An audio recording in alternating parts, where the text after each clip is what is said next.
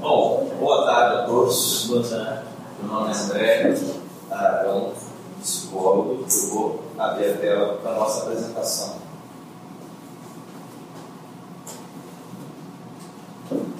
Sou psicólogo clínico institucional, fundador do Grupo de Atendimento à População de Rua, segundo Vila Batista de Campos, fundador do Abrigo Lar Cidadão, município de Campos também, psicólogo da Rede Sul, Cetrofóbico, GES, GAS, psicólogo fundador do NASP, dentro da SF São da Barra, psicólogo responsável da vida da família, de situação de vulnerabilidade, e para não esquecer, discípulo e missionário do Senhor Jesus nas áreas pertinentes à saúde mental. Gosto de colocar isso no final para não esquecer quem realmente sou. Né? Na verdade, por ser aqui. Sou marido da Lívia, pai do Pedro da Valentina, né, que estão nesse momento orando por mim na cidade de Campos.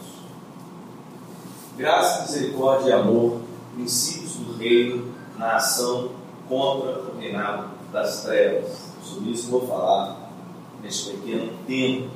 E eu queria ler este texto bíblico que está em Salmos 19, versículo 7 a 9, depois do 12 a 14.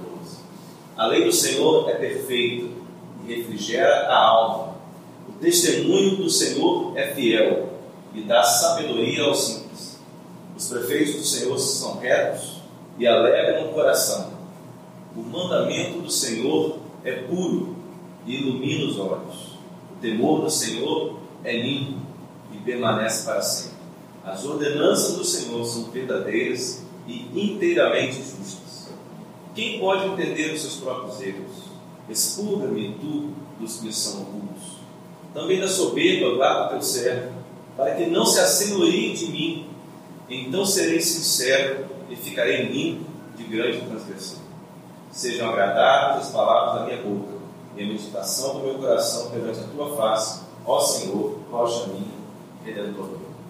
Vou contar rapidamente a minha história, que tem a ver com todo esse processo do trabalho, da relação com o trabalho que faço hoje também.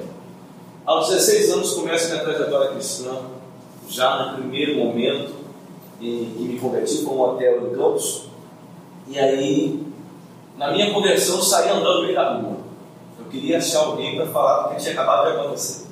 Né? E andando na rua, achei um shopping, entrei no shopping, achei uma loja, entrando na loja, comecei a falar com as pessoas dentro da loja do que tinha acontecido comigo. Não satisfeito, eu falei, gente, tem que procurar a minha igreja. Porque eu tinha uma igreja, eu só não era convertido. Vou procurar a minha igreja. Eu tenho que falar o que aconteceu comigo. Fui andando. E, na verdade, eu tinha, eu, eu tinha, estava até de carro um amigo, mas eu estava tão voltado para as coisas que eu tinha falado que eu saí andando na rua. Né? E encontrei na igreja um grupo grande de adolescentes saindo do coro. Eu era adolescente, tinha 16 anos. E aí entrei na porta do coro. Quando eu entrei na porta, a regente olhou para mim e parou de sair. Parou de sair. Né? Ficou olhando para mim. Eu, naquela hora, eu comecei a dar um testemunho do que tinha acontecido comigo. Estava programado, eu sabia que ia entrar ali. Eu estava me achando maluco, mas estava ali falando do que Jesus tinha feito na minha vida naquele momento. E, como eu estava muito novo na fé, eu queria lembrar um texto bíblico para falar. Né? Eu queria lembrar onde estava escrito porque Deus amou o mundo de tal maneira que deu seu filho de gente para tudo aquilo que criou Deus que vida eterna. Não lembrava. E preguei a Bíblia emprestada de alguém e abri errado. Abri em 1 João 3,16 e li o que estava ali. Né? E diz exatamente o seguinte: Filhinhos, não amemos apenas de palavras, mas de fato e em verdade. Se alguém vê o seu irmão e vira as costas para ele, como pode afirmar que ama Deus? E aí eu fiz a pergunta que mudou minha vida dali para frente. Quem aqui realmente ama todo mundo ficou olhando para mim. E isso foram duas horas falando, e quando a gente percebeu, estávamos todos nós abraçados no chão, chorando. O que fazer? A, a pergunta que tinha era essa: o que vamos fazer? É, era em 80, adolescente, alguma coisa assim. E já na segunda-feira, né, veio essa, essa, ideia através de um líder nosso da igreja, um amigo, né, chamado Jones, tinha uma Brasília. Eu falei, eu quero usar minha Brasília para fazer uma coisa. E aí a outra falou assim, olha, vamos distribuir pão na rua. Aí a outra falou assim, cara, qual é a pergunta dela? E foi a primeira vez que nós saímos na rua, mais ou menos do jeito que você falou, no ímpeto de fazer alguma coisa, né, com pão, com uma candela na mão, procurando quem pudesse. Na segunda-feira nós fomos. O mais velho era eu, 16 anos? É, você imagina o que aconteceu na igreja, né, essa, coisa toda. É, nas abordagens, ele nos fazia toda semana. Né? Mas toda semana era pouco. A gente começou a fazer três vezes a semana. Começou a ser pouco também, começou a ser todo dia. Né? E gente se encontrava todo dia na igreja para fazer aquilo ali e começou a acontecer, acontecer alguns episódios marcantes que eu vou contar no decorrer da, da minha palestra. Né? Dentre eles, um que fez eu decidir pelo curso de psicologia, eu já estava no ramo de informática, eu já trabalhava com 16, estava no ramo de informática. Isso mudou um pouco na minha vida. Começamos a estar de frente a frente com a miséria, com a violência e com a terrível face do, do morador. Tá, é, nós começamos a impactar um pouco a igreja. Né? Ao sair para a rua, como eu disse, o mais velho era eu, a gente começou a encontrar algumas coisas bem difíceis de resolver.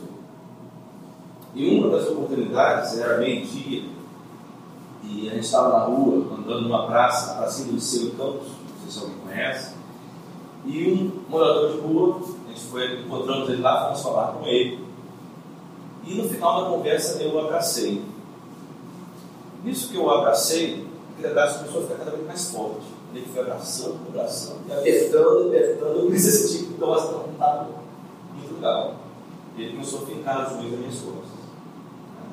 Quando eu me afastei daquele, estava eu e mais duas meninas de 13, que era da igreja também. Quando eu me afastei daquele morador de rua, ele já pulou para trás de quatro no chão. Falando, seu nome é André, eu conheço você. Esse aqui você não vai. E ali, no meio da praça, nós começamos a orar. Aquelas duas meninas de 13 atrás de mim, e eu com 16 orando para aquele morador de rua. Passava um momento, o pessoal da televisão e também o, era para sempre liceu, porque a escola desceu comunidades. Era meio-dia, a hora que o pessoal da escola saía. Os alunos do liceu começaram a juntar é, em volta vendo toda aquela cena. E aí, quando terminou, quando eu estava orando, e o demônio me saiu, eu tenho que sair mesmo, não importa se eu tenho 13, 16 ou 20, ou 30 ou 40, falando o nome de Jesus, ele vai sair. O morador começou a gritar. Eu fui curado! Eu fui curado! Eu fui curado! E aí os alunos que estavam em volta começaram a chorar. E aí a gente começou a entender naquele momento que aquele ministério estava atingindo Paulo. Havia muito mais de Deus naquele momento. Para a minha cidade, havia mais de Deus, porque aquilo foi divulgado, né? sem a gente planejar. Nisso que foi divulgado, a, começou a haver uma sistematização do trabalho. E aí eu fui até o pastor, por quê? Chegou até o pastor e as meninas da igreja estavam sendo seduzidas por um rapaz de 16 anos, né, para ser levado no meio da rua junto com morador de rua. Aí o pastor entrou no parafuso, era o pastorzão, o pastor Éder, tá? um pastor, não vou falar, não vou rasgar cedo aqui, é, que me orientou na época. Né? E eu dei uma ideia a ele ele comprou. Pastor, não teria como chamar os diáconos para ir com gente? Né? Porque aí eles vão ver que é coisa séria, não tem nada disso. E eu vou até me sentir mais seguro se eles estiverem junto. E ele ficou acordado isso. E logo na outra noite nós fomos acordados de rua. Tá? Isso eu estou contando rápido, mas já tinha passado aí alguns meses daquela minha conversão. Qual estratégia que a gente utilizava? Tá? Nem todos tinham a possibilidade de ir para a rua. Como eu falei, eu era mais velho. Tá? Então, nem todos podiam ir ou tinham a possibilidade de ir. Então, nós tínhamos vários ministérios dentro da equipe. Tá? Um deles, o Ministério de Intercessão. Tá? Para a rua, só íamos quatro, num grupo de 80. Tá? E aí, cada, cada semana, cada dia que nós íamos, aquela equipe ficava intercedendo enquanto nós estivéssemos na rua. E nós chegávamos da rua para contar na equipe de intercessão o que havia ocorrido. E algumas vezes, né, quando nós chegávamos para contar, é, Deus já tinha falado com eles o que nós já precisávamos rua. Geralmente era assim. Bom, voltando à história, para poder não perder o meu tempo, é, os diáconos foram com a gente. Né? Quando foram à noite, os diáconos, os adolescentes, na praça de campo, praça aberta, todos, nós chegamos para poder atender os moradores de rua e tinha alguns ali usando drogas e havia uma mulher que tinha acabado de abortar uma criança, separando ali aqueles, aqueles restos da criança, isso tudo na nossa frente, enquanto um é, mais forte, maior um pouco, veio para cima da gente, né, com um facão na mão, né, já endemoniado. Demoniado mesmo, quando ele veio com a facão para nos agredir, já veio falando que era se afastar, já com outro tipo de voz, já com outro tipo de reação. Irmãos, é, eu não sei, nós estamos agora no Olimpíadas, né, mas eu acho que o diácono deixaria o Ezequiel para trás, com certeza. Porque ele foi isso primeiro E aí, a partir daquele momento, tudo começou a mudar dentro da igreja. Né? Porque eles viram que realmente havia uma realidade espiritual, na qual os filhos e filhos deles estavam sofrendo. Havia algo muito forte naquele, naquele grupo. E nós começamos a avançar e meio que no ímpeto, meio que na, na, querendo descobrir sobre aquele trabalho, nós começamos a pensar assim, não existia nenhuma casa de operação em Campos ainda. Estou falando aqui de 1992 a 1993. Tá? Gente, conversando com os diáconos, os mesmos que foram acompanhar a gente, vamos alugar uma casa. Vamos alugar uma casa e vamos botar a gente lá dentro dessa casa. E nós fizemos isso. Quando fizemos isso, a gente trouxe, fez um, trouxe um grande problema novamente. Por quê? É, nós colocamos uma família lá dentro e como nós não tínhamos suporte suficiente para poder dar o devido acompanhamento àquela família, eles começaram a levar droga na casa. Tá? E aí é, nós começamos a querer impedir aquele movimento de droga dentro de casa. Um dia eu cheguei lá, usava a bicicleta para ir num bairro próximo do meu, e encontrei uns três ou quatro mulheres de rua, mais uns seis ou sete homens nus, numa orgia dentro da sala, com droga, com e não vou contar aqui exatamente como a gente viu naquele momento. Aquilo me entristeceu muito, tá? E eu, numa reação que eu tive na hora, eu botei tudo para fora. Né? Deixei só a família que estava lá, mas quem não era da casa eu botei para fora. Né? Sai daqui mesmo, não entra aqui, e para proteger aquela família que estava lá. Resultado, aquelas pessoas subiram onde eu morava. Né? E naquela semana Né? Na semana depois, estavam batendo a minha companhia, minha campainha. Né? Pedindo querendo me matar. E aí foi uma, um, um momento difícil na minha vida. Eu não sabia o que fazer. Tá? Comecei a adoecer, sem saber porquê. Chegou num determinado dia, eu estava com 42 graus de febre, sem saber o que estava acontecendo. Comecei a emagrecer rapidamente, fiquei com 49 quilos, sem descobrir o que, que era. Dois meses indo no médico, sem descobrir o que, era. Teve um dia que eu passei muito mal, muito mal, e aí não consegui nem movimentar mais, nem andar mais. E aí fui levado à emergência. Encontrei um médico maravilhoso lá, que olhou para mim e falou: só pode ser duas coisas. Você vai fazer o HIT agora, eu não sei como é que foi sua vida antes, eu até falei que ele tinha convertido, não sei como é que foi sua vida antes. E ou tuberculose. Né? Fiz os dois exames, tuberculose positivo. Né? Aquele casal que eu tratava em casa, eu carregava ele no colo, às vezes pegava ele para ao hospital. Né? Um, ele tinha uma perfuração no pulmão, às vezes a gente, a gente mesmo pegava o gatilho e fechava aquilo. Né? Dava banho. Né? Tudo isso a gente fazia com as próprias mãos. Queridos, Deus salvou a minha vida através daquela. Foram seis meses de tratamento, os primeiros dois meses isolado, minha família, minha família sofreu muito.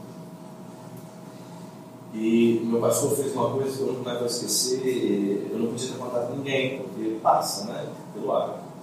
E eu tinha um cortinado na minha cama, todos os meus talheres eram separados e tudo mais. Primeira vez que o pastor Éder chegou, levantou o cortinado, sentou do meu lado, pegou minha testa. Era uma atitude de, de estar junto ali comigo. Foram seis meses de ministração do Espírito Santo de Deus naquela casa. Seis meses onde eu aprendi como lidar com morador de rua. Porque foram seis meses que eu aprendi a lidar comigo mesmo. E aí, o Senhor Jesus falou muito comigo naquele momento e falou o seguinte: Olha, você vai embora daqui. Ele começou a colocar uma, uma, uma palavra na minha mente. Eu não entendi muito bem o que era no primeiro momento. Falou assim comigo: Anápolis. É, e eu ouvi essa palavra audivelmente né, naquele leito que eu estava. Umas duas semanas depois, minha mãe chega com um folheto da igreja que tinha recebido. Estava lá nesse folheto: Casa de Coração de Mendigos, Anápolis, Goiânia. É quando eu vi aquele folheto, eu falei para ela assim: eu fui lá. Minha mãe ficou para fora nada. Eu tinha um trabalho, eu já estava com 18 anos um trabalho, eu trabalhava na área de informática, e meus pais me entenderam muito bem né, o fato de eu ir para um lugar onde eu não conheço. Né, eu não sabia nem se eles me receber, mas eu liguei para lá. Liguei para lá. Eu disse, não, pode vir para cá, você vai ficar aqui. Acabei de falar dele, eles são, são meus pais que estão visitando aqui a igreja. Né? Já está pensando neles. Então, quando, quando fui para essa casa de operação, não sabia se, se eles iam receber, e eles me receberam. Falaram que não tinha problema nenhum, mas eu ia ficar junto com os moradores. Né? Eu ia ficar no mesmo lugar, ia conviver do mesmo jeito. Né? E eu passei mais seis meses lá de tratamento do Senhor, junto com eles, dentro de uma casa de operação. Aí a foto. Né? Se você me achar aqui, você vai ganhar um prêmio no final. Né? Eu estou misturado com eles aí dentro, né? dentro da casa, aí está a casa de São Vitor era um lugar mais afastado, e muita abóbora durante seis meses, porque eu tinha lá as atrações plantavam abóbora, muitas abóboras lá, mas convivi com eles dentro dessa casa de coração durante seis meses. E eu vou contar então uma experiência que tive durante a apresentação. Quando eu voltei de lá, Deus começou a me abençoar com algumas, com algumas promessas que ele tinha feito. Primeiro, curso de psicologia né? E aí eu vou voltar para contar por que eu escolhi psicologia. É, numa das abordagens feitas na rua, é, eu encontrei com um morador e perguntei para ele qual era o nome dele. Estava lá cinco ou quatro me acompanhando ele começou a chorar.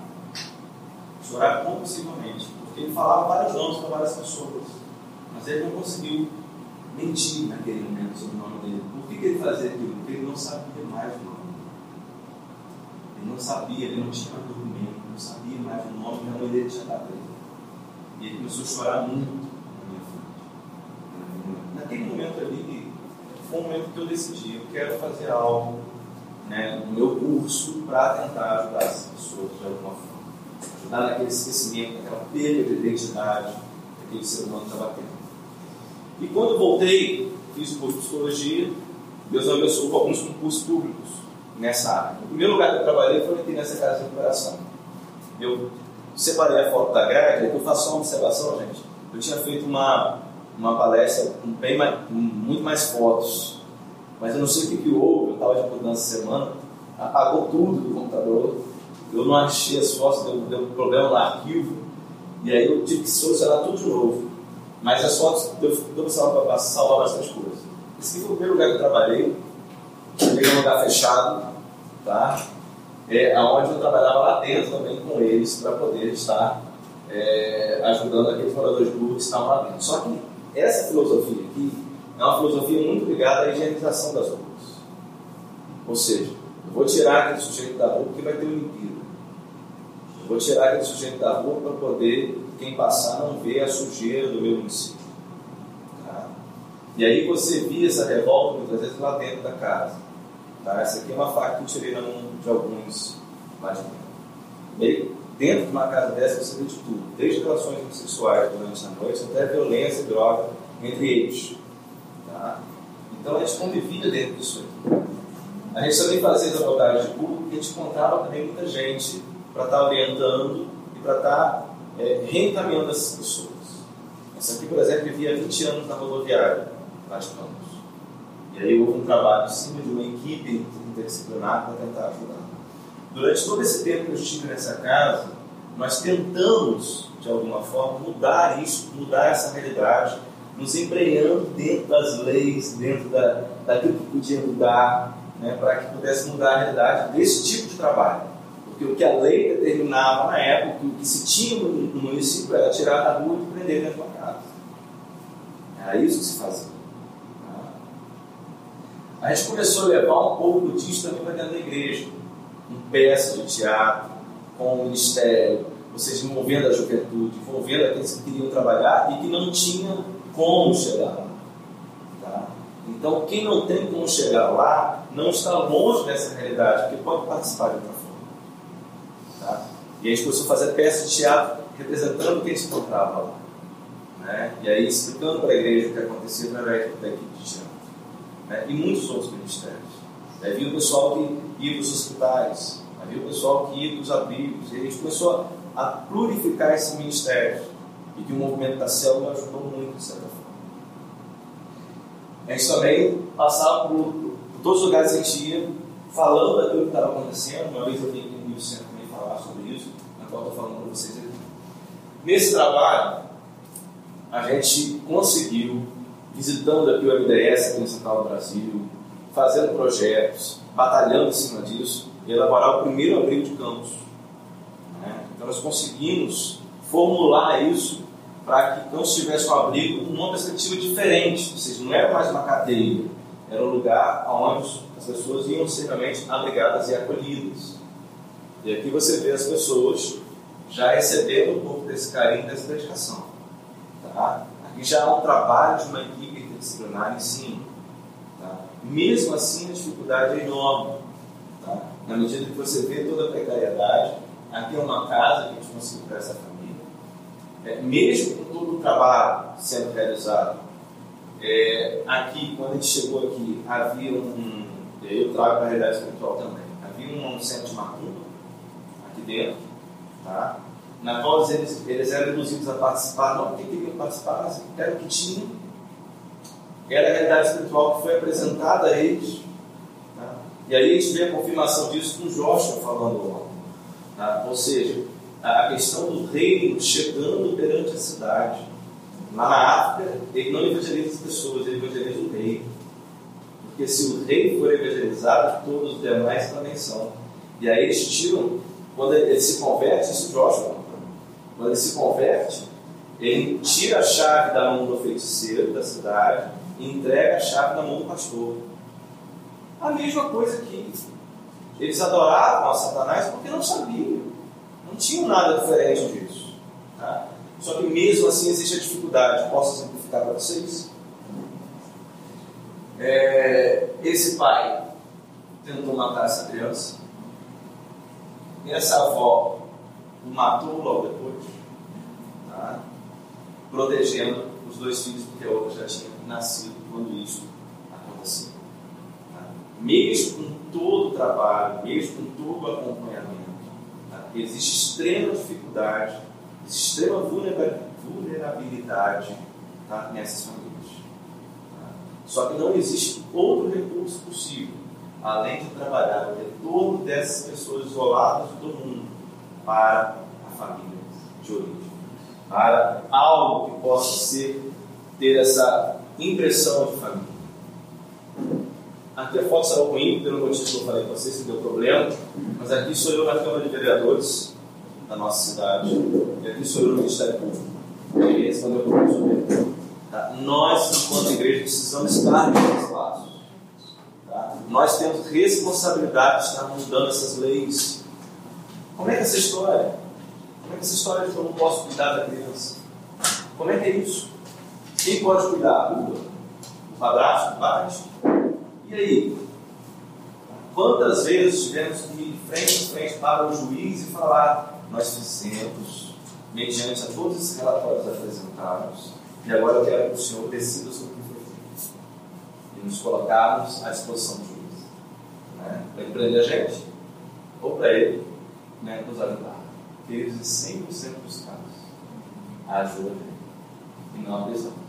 Mas se a prisão viesse, nós iríamos estar louvando lá com Paulo 6. Né, o meu trabalho foi realizado. Então, precisa estar nesses locais.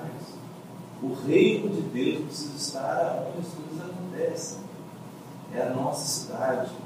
Quando você sai, Bruno, né, lá para atender o pessoal no posto 12, ele diz, posto 12, né? no posto 12, você não está trabalhando com os moradores você está salvando a sua cidade. Você está aproximando o Rio de Janeiro aquilo que o Senhor entende que seja o reino de Deus aqui na terra. É isso que você está fazendo. Tá? Isso precisa ficar claro. Mesmo tempo que vocês vão estar na frente de moradores de rua, vocês vão estar na frente de juízes. E Deus é que vai colocar a palavra na sua boca para cada situação. Não perca essa perspectiva. Aquelas pessoas que entram para ajudar de alguma forma e não tem como estar como morador de rua, como você está, ela tem uma função no reino. Não sei qual é, mas ela tem uma função no reino.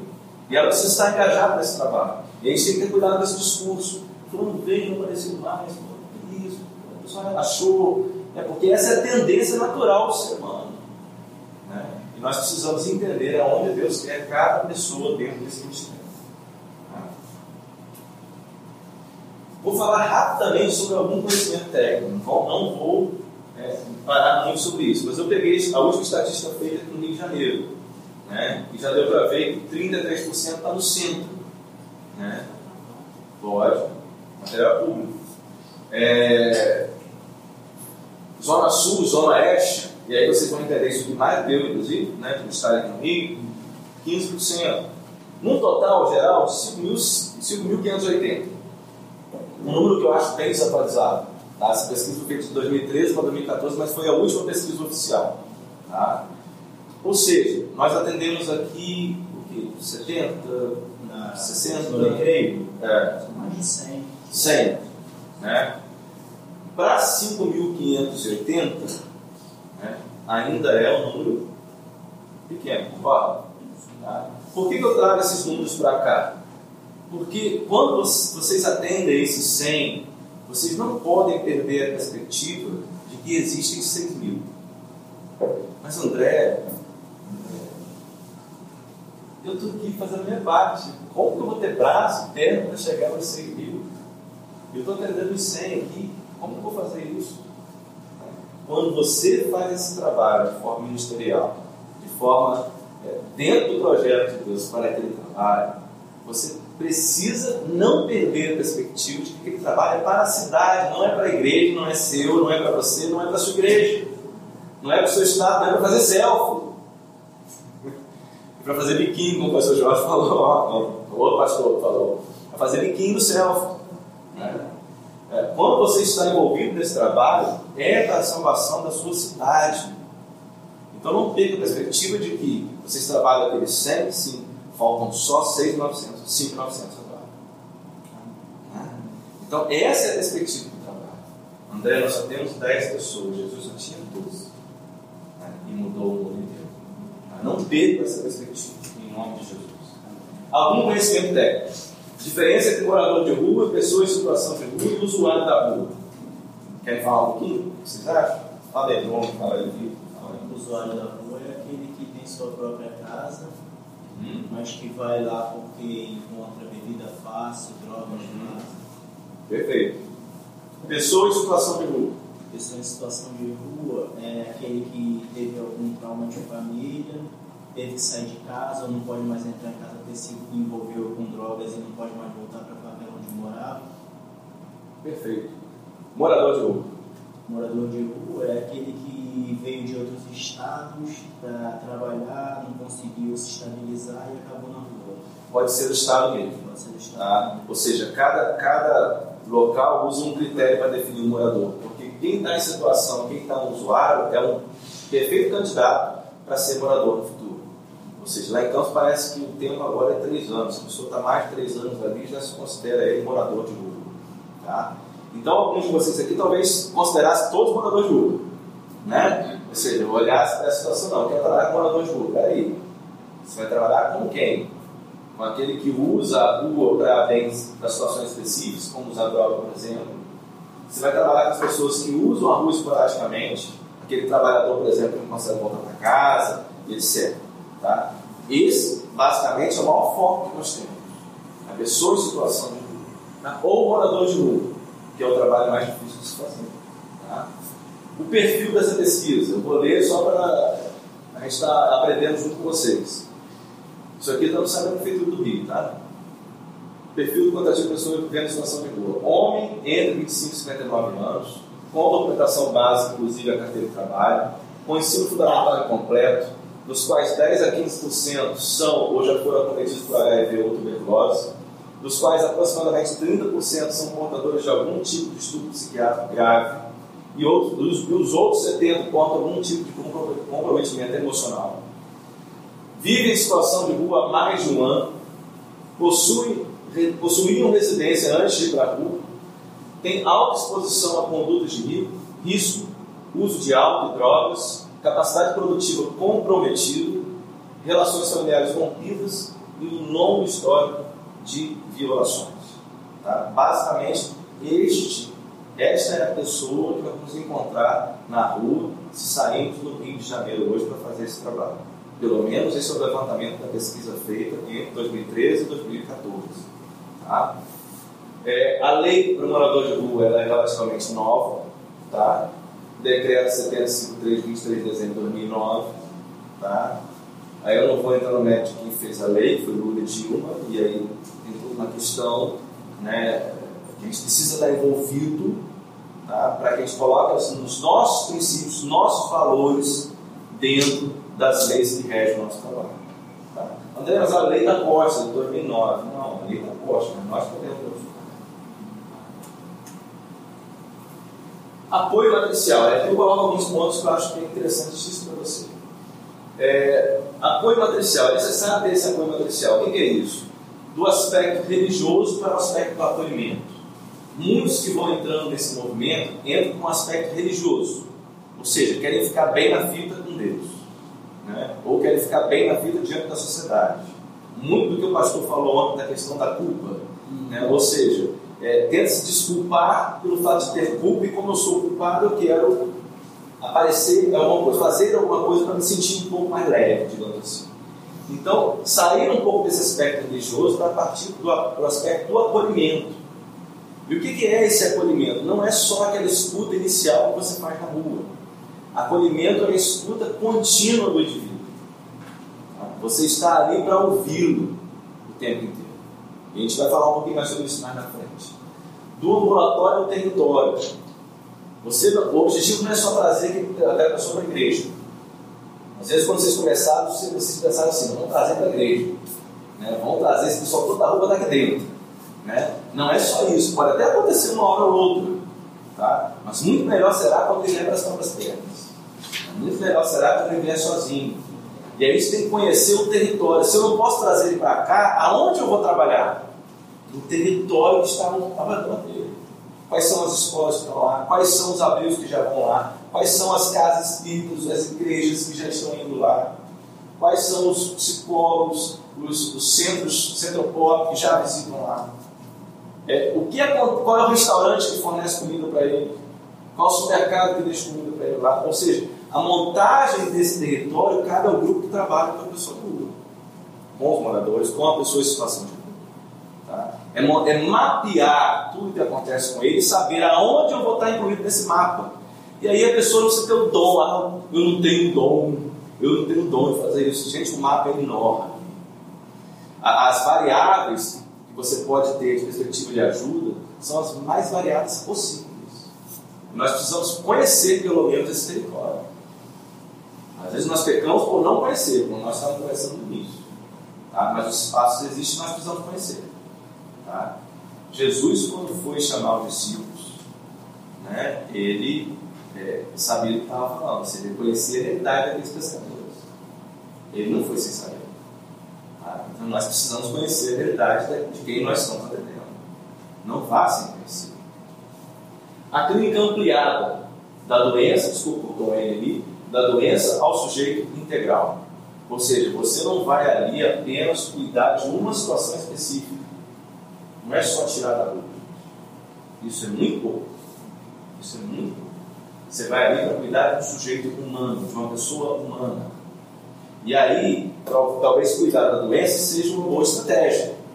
Como, por exemplo, aquela senhora que está na foto, deixa eu ver se voltar, aqui o apelido dela era Xuxa, tá? porque todo mundo gostava dela e todo mundo tinha acostumado com ela na rodoviária. Né? Mas quando a gente começou a aprofundar a conversa com ela, ela ficava na rodoviária que ela não conseguia andar muito porque ela tinha problema no joelho. Mas ela não queria falar isso para ninguém porque ela morria de medo de ir para o hospital e ter que operar aquele joelho dela. Ela é paciente psiquiátrica, tá? tem muita dificuldade no discurso para falar, para se comunicar. E depois de uns seis meses de conversando com ela, a gente foi descobrir que havia essa questão do joelho. E aí nós conseguimos que o médico fosse até ela, ela no hospital. Né? E ela, só a partir daí ela começou a confiar na gente. Tá? E aí contou o verdadeiro nome dela.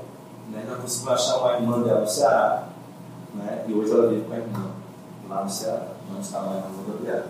Então, muitas vezes, cuidar da doença é só uma estratégia. Mas existe muito mais embaixo do iceberg. Existe muito mais a se fazer. Ou seja, é preciso se cuidar do sujeito como um todo. Tá? E não apenas parte. Da pactuação do apoio da individualidade para a responsabilização, responsabilização coletiva. O que, que é isso? Não é você, Bruno. Bruno né? Não é você fazendo é toda uma equipe junto com o morador, junto com a pessoa em situação de rua. Tá? Ou seja, o pacto tem que ser conjunto. Vamos fazer isso porque ele acordou isso, nós acordamos isso juntos. O sujeito tem que andar pelas próprias pernas. Né? E não ser manejado que ficou 38 anos esperando o anjo passar. Porque não sabia andar nas próprias pernas, ou não podia. Mas nós não podemos produzir, não, não queremos e não podemos produzir esses novos aleijados. Porque muitas vezes temos que ter cuidado, a igreja, ao invés de sarar, está adoecendo, está querendo manter né, aquela situação. E eu vou um pouquinho além vou, e vou ser duro no que eu vou falar. Há políticos evangélicos que querem manter uma situação desse tipo. Isso é nojento, no sentido de gravou. Isso, isso, no sentido de estar é, mantendo uma situação ter problema gravado mesmo, né? Estou falando da realidade. Mantendo uma situação onde o sujeito continua na sua miséria, na qual ele dá aquilo que o sujeito está querendo e ele continua na situação. A troca de míseros benefícios. Outro tipo de esmola. Um tipo de esmola. Mais perverso, que a esmola, a palavra de Deus, da forma que nós podemos dar. Né? Mas muito mais perverso. No sentido de prender aquela situação. Você leva vantagem acontecendo agora. É exatamente o que os, os, os conterrâneos daquele aleijado faziam. Ou seja, ele estava lá aleijado, o fato de ele estar lá aleijado beneficiava o outro que vinha conseguir o benefício na frente. Tá? Então nós temos que é, sair dessa proposta de querer só tirar a pessoa tá? Para poder responsabilizar todo mundo que está envolvido. Tá? E aí é geral. É desde a pessoa que ficou na cozinha até a pessoa que fez a faxina da cozinha, até a pessoa que esteve lá no morador de rua, inclusive a pessoa que está rua. Todos têm que estar pactuando para saber o que fazer com aquele indivíduo. A partir daí se cria um projeto para aquele indivíduo. Tá? O que é esse projeto? É um conjunto de propostas e de condutas articuladas para um sujeito individual ou coletivo. Resultado da discussão coletiva de uma equipe com o objetivo, ficou redundante, errei, no sentido de objetivar o conjunto de atendimentos realizados na rua. O trabalho maior é o trabalho de trabalho. O ir à rua é a pontinha do iceberg. Mas todo o trabalho de retaguarda é o trabalho fundamental que vai realmente fazer com que algo aconteça na vida daquele indivíduo. E aí é necessário que nós saímos, saiamos aqui com um objetivo. Nós não vamos lá entregar uma quentinha e sair e ir embora. Não é, não é isso o trabalho que começou. É simplesmente ter um objetivo para aquilo que você está fazendo. Daí eu faço a pergunta aqui. Você está trabalhando com a população de? Qual é o seu objetivo? O que você está fazendo? O que você, o que você espera deste trabalho? Qual a sua expectativa com relação a isso? Não pode ser somente levar comida à pessoa. Este não é o real objetivo. Os princípios norteadores. Vou falar rapidamente aqui, chegando na metade da palestra. Território, já falei um pouquinho. Ou seja, você tem que conhecer tudo que envolve a vida daquela pessoa em situação de rua. As igrejas perto, a padaria, o restaurante, quem são as pessoas que estão ali. E dessa forma você vai cercando o indivíduo até chegar nele. Né? Você não chega primeiro nele para depois ir para o território. Você primeiro conhece o território para chegar nele. A interdisciplinaridade, tá? é justamente é, ter o trabalho nas diversas ações, saberes e práticas que se complementam. Ou seja, é entender que você sozinho você não vai dar conta de conseguir. Tá? A complexidade é enorme, é preciso que vários atores estejam participando. Várias pessoas das mais variadas áreas, e a igreja de vocês aqui é relativamente rica nesse sentido, dessa pluralidade de pessoas que, que têm os seus, seus conhecimentos técnicos, têm suas profissões que podem estar ajudando nesse sentido. Então é necessário ter uma equipe interdisciplinar por trás desse trabalho. Tá? Não se aprende nem se ensina, se vive e se reinventa. Para cada caso, para cada situação na rua, vai haver uma solução diferente e um encaminhamento diferente. A participação social, tá? aí envolve os caras da filmagem, né? que vão fazer um documentário aí e tudo mais, envolve pessoas que nem deveria. Participação social é intensa, nada passivo do seu, passou o pessoal da televisão e o pessoal da escola, na hora que se envolveram o problema. Ele é um problema da cidade, não é um problema da nossa igreja. Nós temos que estar atuando nessa cidade do Rio de Janeiro.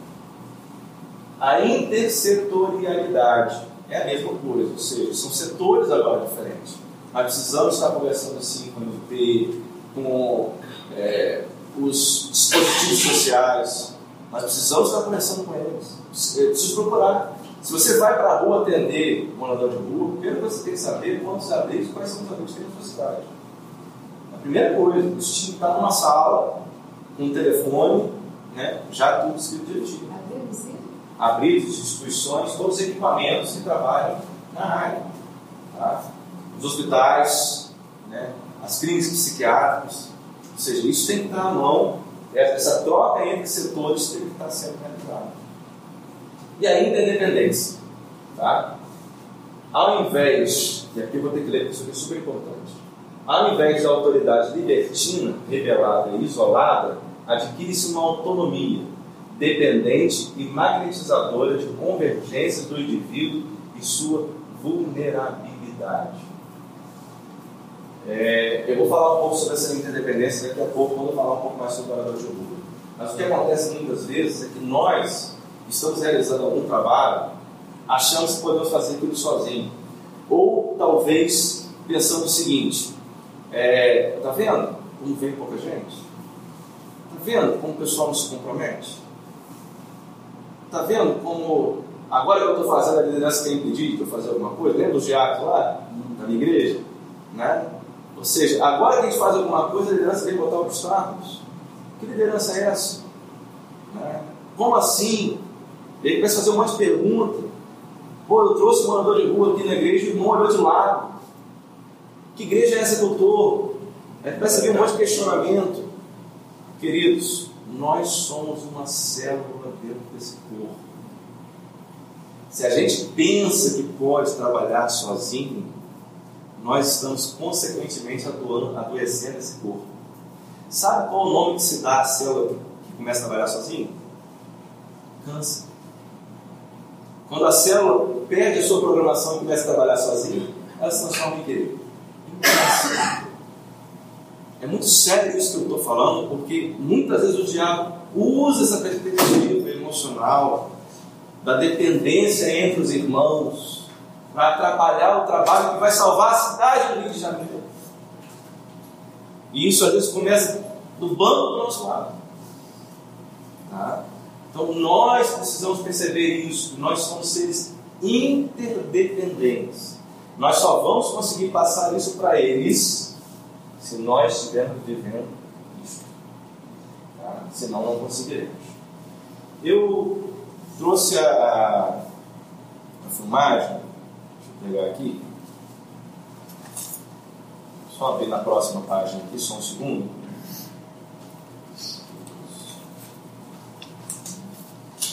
eu trouxe a filmagem, passada na televisão, de um especialista. E aí eu vou.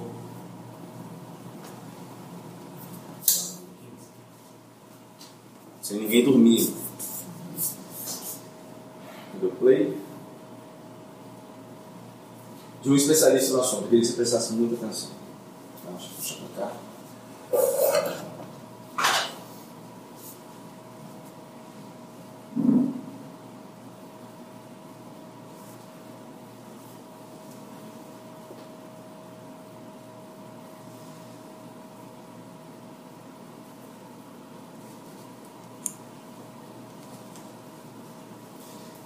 Entrando em um dos barcos, que era de Simão, pediu-lhe que o afastasse um pouco da praia, e assentando-se ensinava do barco a multidão. Quando acabou de falar, disse: Faze-te alto mar, lançai as vossas redes para pescar. Respondendo Simão, mestre, havendo trabalhado toda a noite, nada apanhamos, mas sobre tua palavra lançarei as redes. Fazendo assim, colher uma grande quantidade de peixes e rompia-se-lhes a rede. Fizeram sinal aos companheiros que estavam no outro barco, para que fossem ajudá-los. Foram encher os, ambos os barcos, de maneira tal quase iam a pique. Vendo isto, Simão Pedro prostrou-se aos pés de Jesus, dizendo: Senhor, afasta-se de mim, porque sou homem pecador. Esse é o maior especialista em morador de rua de todos os tempos. E agora eu saio um pouquinho da questão técnica para entrar no assunto que eu realmente quero falar nesse momento com vocês. Quando a gente começou o trabalho lá com os moradores de rua, lá atrás, naquela experiência que eu contei para vocês na minha vida, a gente começou o trabalho na perspectiva de que eu tinha sido salvo Jesus tinha me alcançado com a sua maravilhosa graça. E eu não era digno daquilo. Eu não tinha nada. Como que eu vou estar diante desse Deus que manda jogar a rede do outro lado e vem cheio de peixe? Eu sou só Pedro. Eu não tenho essa capacidade de entender as coisas da minha vida, de entender aonde está o momento certo de jogar a rede. Quem sou eu para falar de Jesus para alguém? Na minha total incapacidade, é isso que Pedro está falando. Em um primeiro momento, achamos que nós não somos dignos. Nos deparamos com o sentimento que precisamos fazer algo para ajudar alguém, para ajudar as pessoas. A gente sai na rua no primeiro momento, eu preciso ajudar, eu preciso fazer, eu preciso estar tá fazendo alguma coisa por ele. Nesse momento caímos ao chão e, e Jesus vai trabalhando em nós. Pela graça, a calma e a mansidão do reino necessária para lidar com as situações encontradas. No discipulado de Jesus, a experiência com Deus é pessoal, mas a caminhada com Deus é comunitária. Gente, nesse primeiro momento que nós estamos lá tentando ir em direção ao outro, na nossa total incapacidade, pensamos que nós que eles precisam da nossa ajuda. A visão, a primeira visão que a igreja tem quando se estabelece o trabalho com pessoas em situação de rua, o que, que se pensa sobre aquilo? É que eles precisam de nós. Não é isso? Sim ou não? Sim. Nesse primeiro momento, nós achamos que eles precisam de nós. Só que, nessa caminhada comunitária, nesse, nessa troca com aquele indivíduo, é que nós vamos aprendendo o que está acontecendo. No meu caso, a tuberculose e aquelas ameaças foram fundamentais para mim. Deus não permitiu que eu quebrasse a cara para aprender isso. Simplesmente ele me tirou de cena para que eu pudesse aprender. E aí existem algumas perspectivas que a gente aprende com o morador de rua, porque eles passam por isso. E aí, vou te dar alguns exemplos para exemplificar o que eu querendo dizer. O que eu sou e o que eu penso que sou são duas coisas diferentes. Né? Quando você vai na rua, você vê muito é, a pessoa se afirmando, falando muito. Eu sou isso, eu sou aquilo outro. Né? Quem, quem, quem são vocês para vir aqui pregar? Ah, eu sou desviado da igreja tal. Né? E às vezes cai um pouco nisso também. O que, que eu sou, o que eu penso que eu sou. Tá? Para a gente ir esse trabalho, a gente tem que começar a refletir um pouquinho nisso. As duas coisas condizem com o que eu estou falando. Em segundo lugar, o que eu sou e o que os outros pensam que eu sou. Também é diferente. Tá? Algumas pessoas, às vezes, querem ir para o trabalho para tirar foto no céu para se colocar naquela situação de que está ajudando alguém, de estar tá ali dando a mão a alguém. O importante não é o que ela é, é o que os outros pensam que ela é. Né? Isso precisa ser estipado de alguma forma. E nisso Jesus vai trabalhando a gente. Ele, ele, tem, ele tem imensa graça de trabalhar isso conosco. E por isso nós não podemos afastar essas pessoas. Até aquelas que querem tirar selfie morador de rua. Né? Jesus vai trabalhar isso nelas da mesma forma que trabalha com a gente o que eu sou e o que só eu sei que eu sou. As coisas que só eu sei que eu faço. As coisas que só eu sei que eu passo. Né? Aqueles moradores de Augusto eles sentem as mesmas coisas. Há coisas que eles não contam. Há coisas que só eles sabem. Quando eles contam uma história longa, é justamente para não contar aquilo que eles estão sentindo ou que estão passando. E será que nós não fazemos isso também? Será que nós também não temos coisas que só a gente sabe?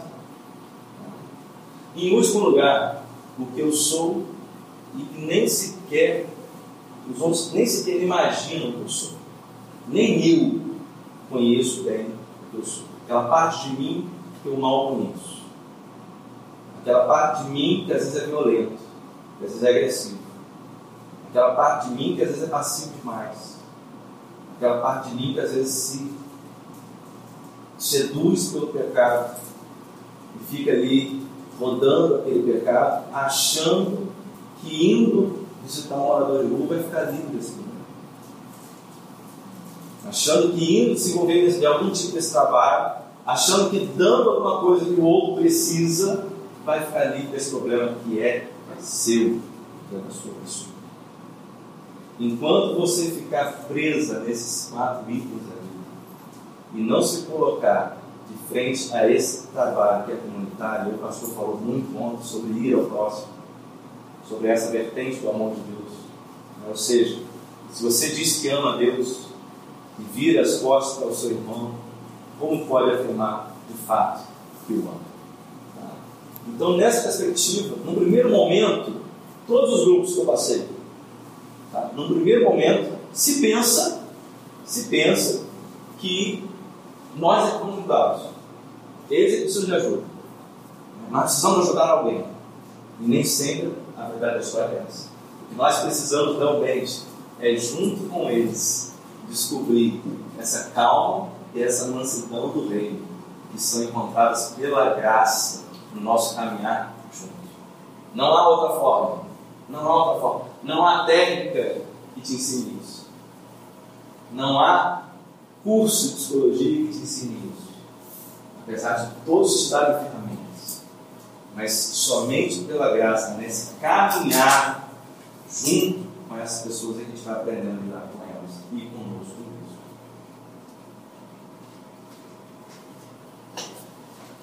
Segundo item. Chega um momento, eu não sei se vocês estão nesse momento aqui, que parece que a igreja precisa deles como se a igreja, para ser top, para ser boa, é a igreja que trabalha com a pergunta, que está lá fazendo ação social, que está lá buscando o perdido. É? Nós falamos isso. É? é o que a gente faz, a gente está ali evangelizando. Mas, em determinado momento, parece que as coisas só acontecem se tiver trabalho. Como se nós estivéssemos vinculados aqui.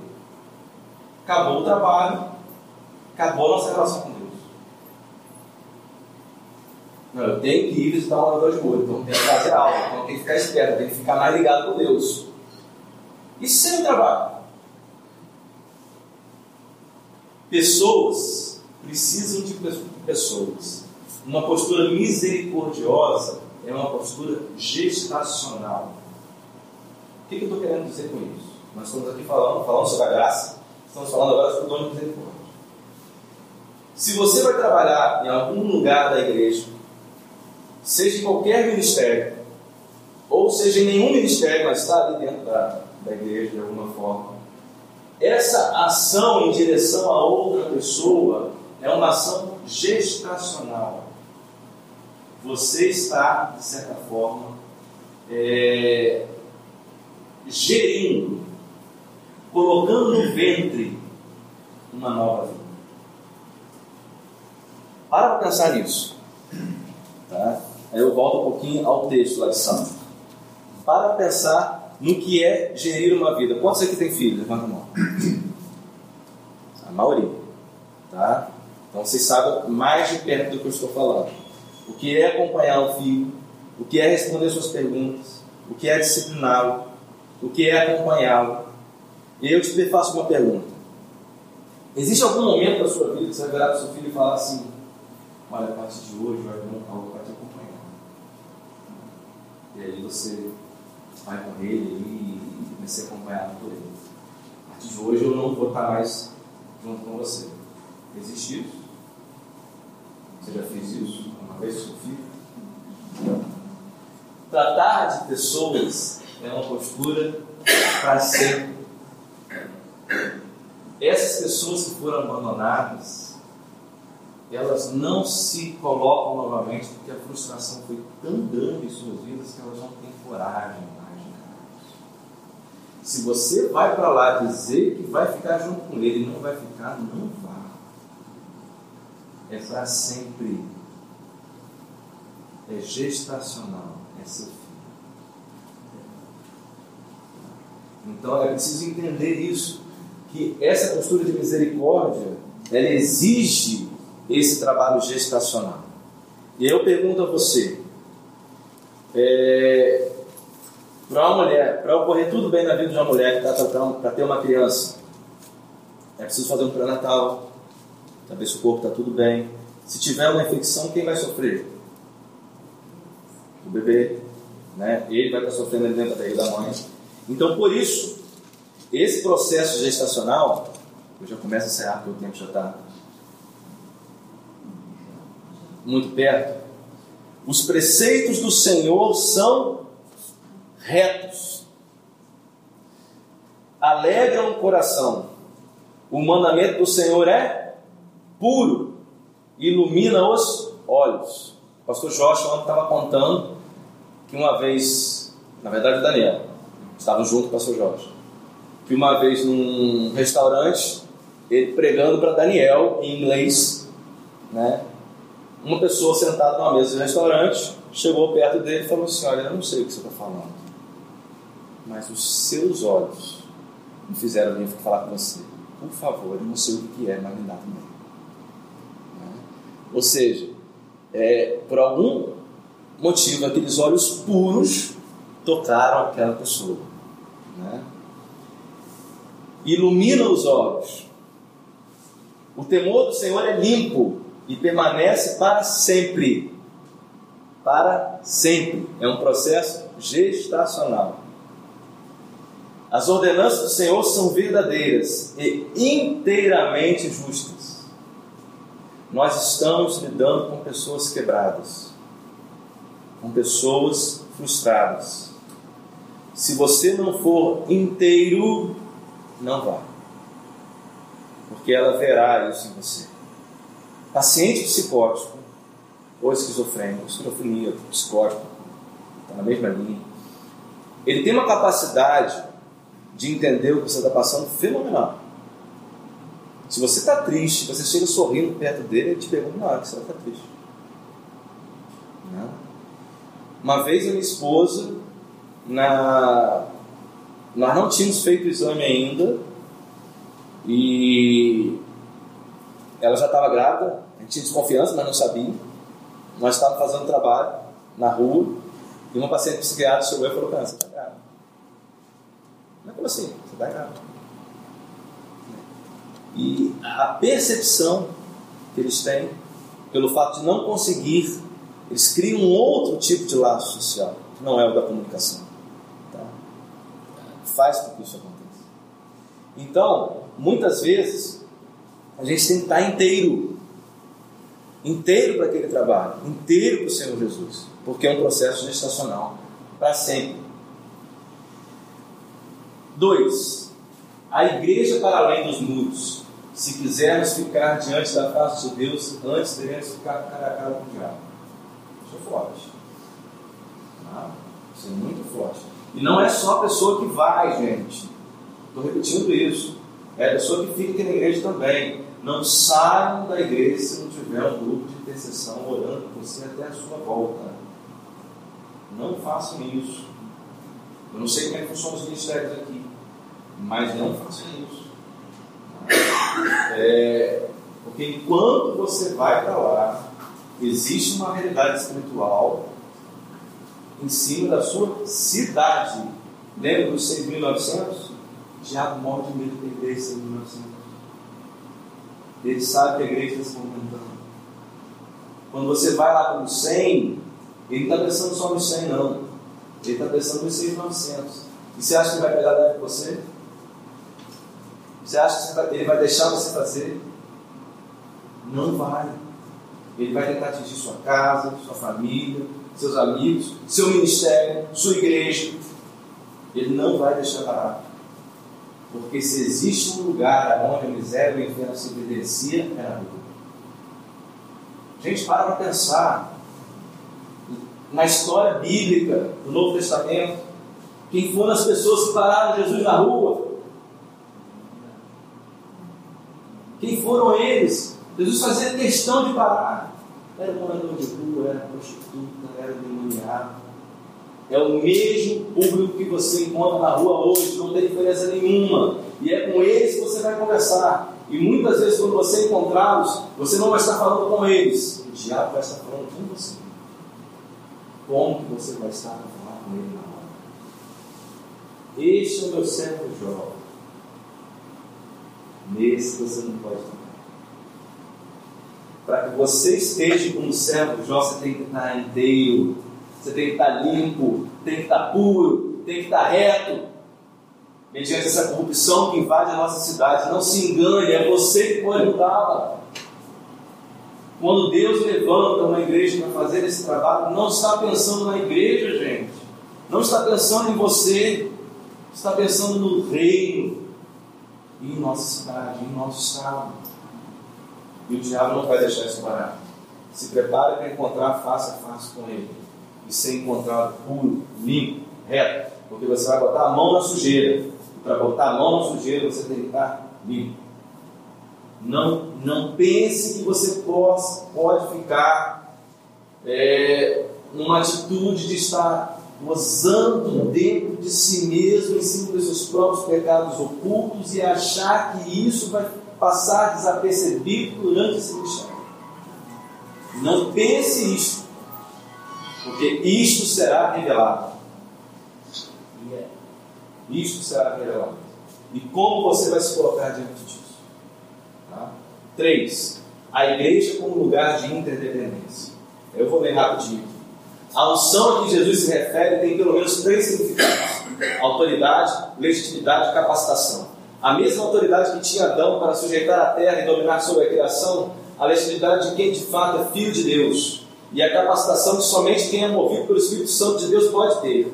Autorizado, legitimado e capacitado pelo Espírito Santo de Deus, Jesus é quem é.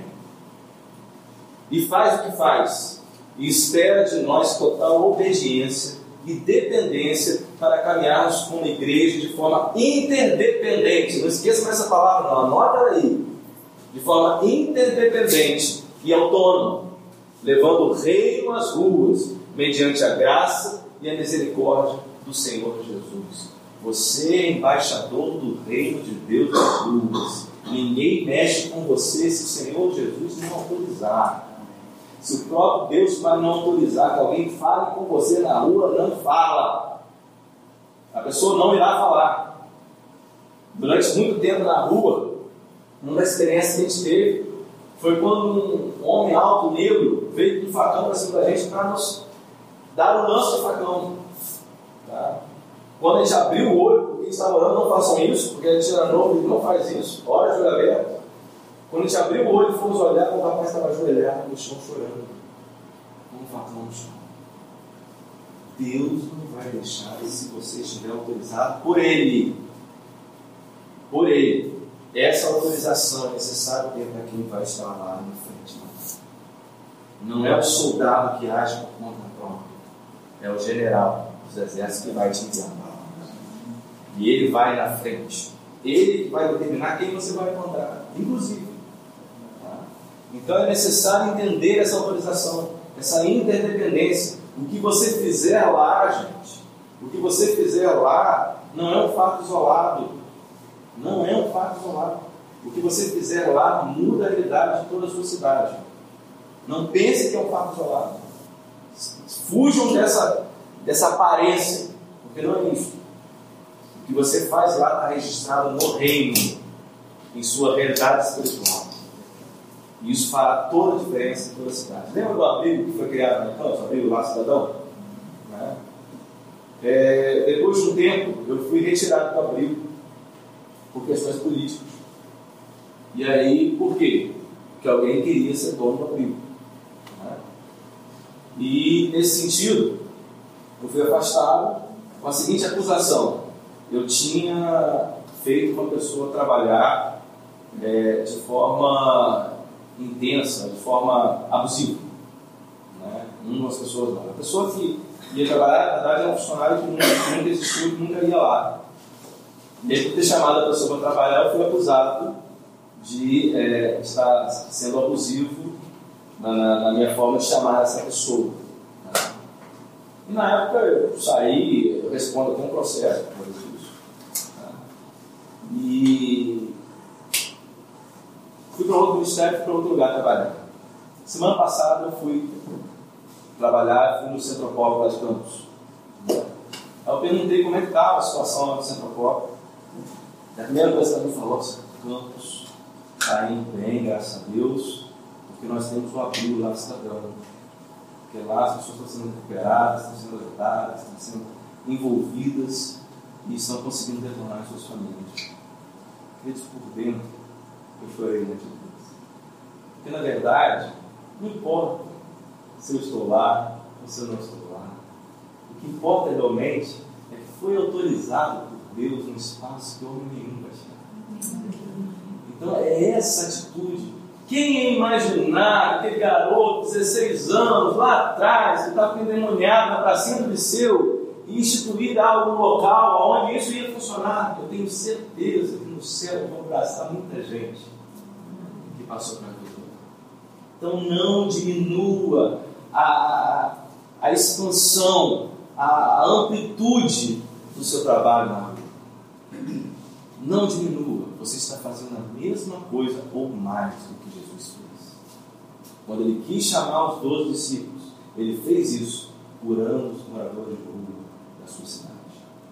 E até hoje, até hoje, o mundo inteiro é impactado pela cura daqueles aleijados, daqueles que estavam precisando de ajuda naquele momento. Bom, no último ponto. Graça, misericórdia, amor. Nós precisamos de Deus. No primeiro momento, a gente acha que está indo lá para ajudar alguém. No segundo momento, a gente acha que simplesmente a igreja precisa daquele trabalho. E eu vou falar de um terceiro momento agora. Acho que todos nós precisamos de Deus. Ao nos entregarmos a Jesus, percebemos que não foi para realizar algum outro tipo de trabalho espiritual ou biopsicossocial, ou para ter algum outro tipo de postura ética. Conhecemos o amor de Deus para nos formar um outro tipo de pessoa.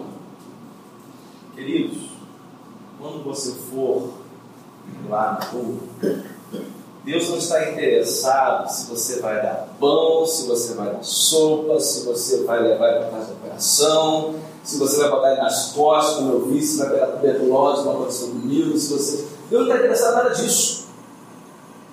O que Deus está fazendo naquele momento é transformando você e ele em uma outra pessoa, em pessoa do reino. Não percam essa perspectiva. Não é um trabalho social. Não é um trabalho meramente social, melhor dizendo é um trabalho do reino em nossa cidade. E você está ali porque Deus está te transformando em uma nova pessoa. Pelo amor de Deus, pelo seu infinito amor, Deus está transformando você. Deus está ensinando você a amar aquele cidadão, a estar diante daquele cidadão. E quando você volta para casa, meu Deus, não posso amar meu filho mais da mesma forma, porque o Senhor Jesus está me transformando. Eu não consigo mais pecar do que eu porque há algo sendo transformado em mim. E aí quando você chega na rua e você olha o morador de rua, o morador de rua vira para você e chora. E você não falou nada. E você abraça ele, você sente ele chorando no seu pescoço. Quantas vezes gente dava o pão, o morador de rua, você quer um pouquinho? E a gente ficava naquela situação. Eu pegava o pão e comia foi junto. Era para deixar junto com ele. Quantas vezes a gente ficou ali, estando junto com aquela pessoa? Dois, Deus não quer fazer que nossa vida seja mais confortável, é o que eu estou falando. E não está necessariamente ocupado em fazer que as circunstâncias e as situações da nossa vida se configurem para a nossa satisfação pessoal. O propósito de Deus é a nossa transformação conforme a imagem do seu Filho Jesus. O que as, o que as pessoas do mundo estão precisando ver é a imagem de Jesus em você. É isso. A melhor estratégia é o nosso trabalho.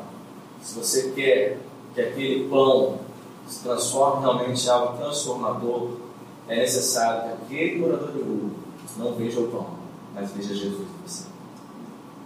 Este é o trabalho. E nenhum irmão está excluído dele. Porque este é o propósito de Deus para todos. Para todos. Para o morador de rua, para o irmão sendo do seu lado na igreja, para o advogado, para o faxineiro, para o médico, do pastor, para todos. Esse é o nosso ministério. Se parecer com o Senhor Jesus.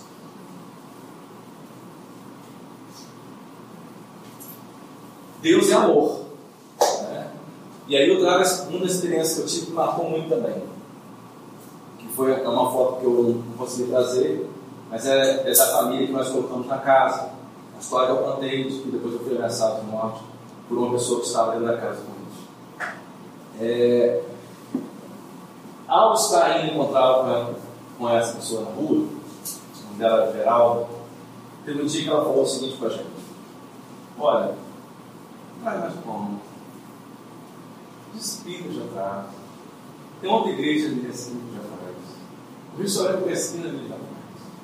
Você trazer traz a palavra de Deus. Traz o que isso está precisando. É, ela tinha acabado de ser agredida pelo marido toda coxa, toda ensanguentada, e ela trouxe essa palavra para gente. Na verdade, o que eles precisam realmente é ver Jesus. Eu desafio você a encontrar um exemplo na Bíblia de um morador de rua que não queria realmente, que ele queria realmente era ver Jesus. Que ele queria realmente experimentar o milagre de Deus. Não saia para este trabalho sem querer de Deus não saia. Você terá, verá esse milagre. Não saia achando que é mais um dia de trabalho. Gente, é um trabalho cansativo, angustiante.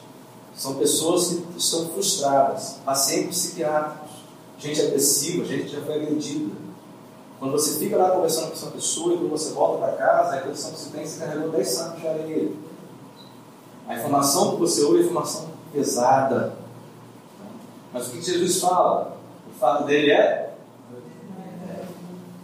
Então o que nós precisamos fazer? Sermos a imagem de Jesus para estas pessoas. E aí toda estratégia é, é, é superficial. Ela é só uma estratégia para que esse objetivo seja alcançado. Amar estes homens na rua é cooperar com Deus é ser caminho para que as pessoas sejam libertas de todas e quaisquer egos opressivos e escravizadores. Jesus é o caminho, a verdade e a vida. Você vai lidar com as suas situações.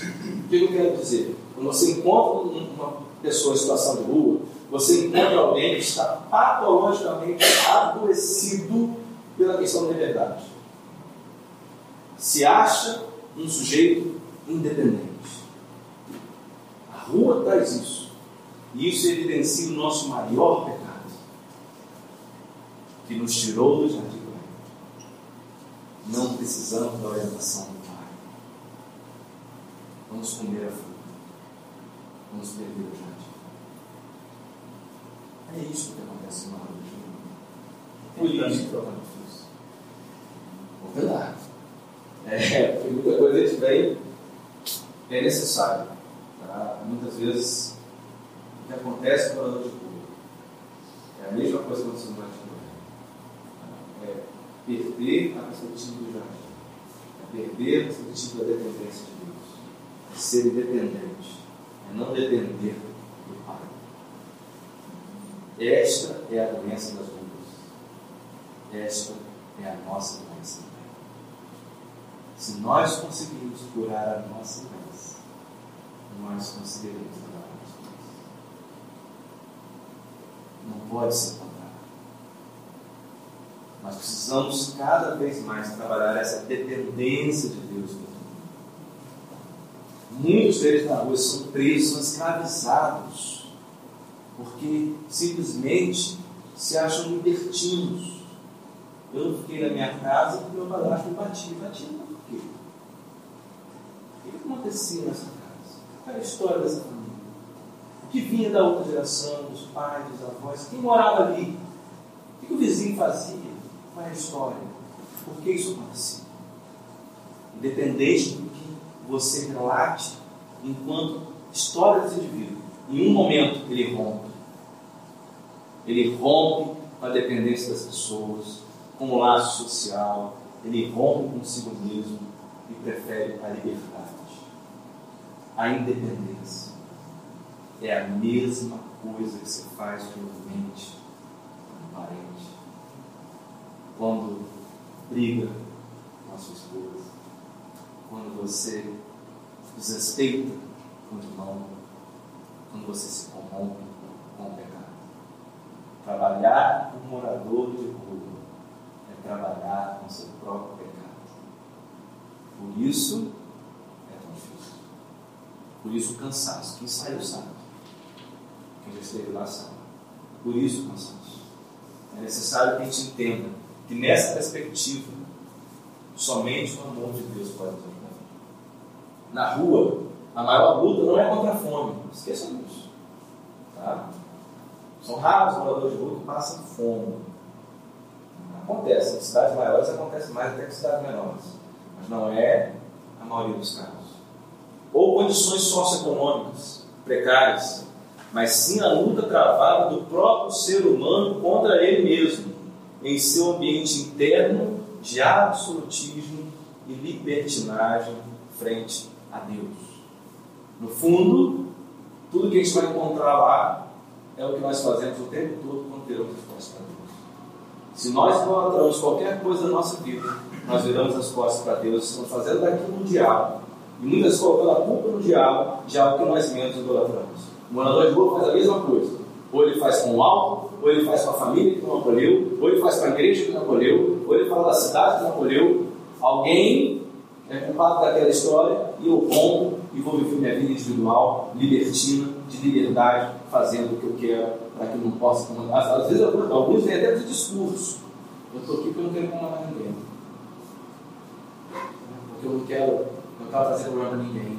E aí você ouve esse discurso com uma certa né, parcimônia, com uma certa alegria, porque o cara é bom, não quer comandar ninguém, mas esse discurso é maligno, é perverso. O que ele está querendo dizer? Que ele não quer amor de ninguém, ele não quer vincular com ninguém, ele não quer dependência de ninguém.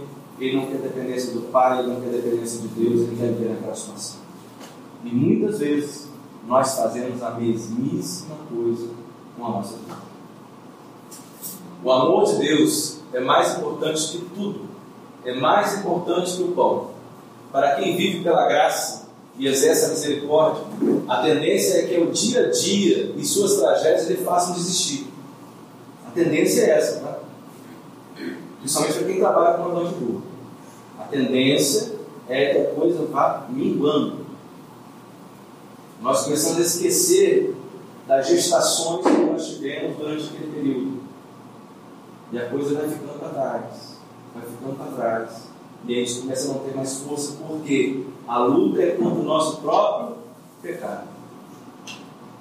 E a situação de nossa força vai se esmorecendo. Mas Jesus está no barco. Você, é você é o seu reflexo, seu com S maiúsculo. E Ele mesmo fará com que o seu espírito não consiga desistir. Não desista de amar, pois quem te amou primeiro nunca desistirá de amar você. Amém? Se você concorda com isso que foi falado, por favor, dê uma salva de palmas.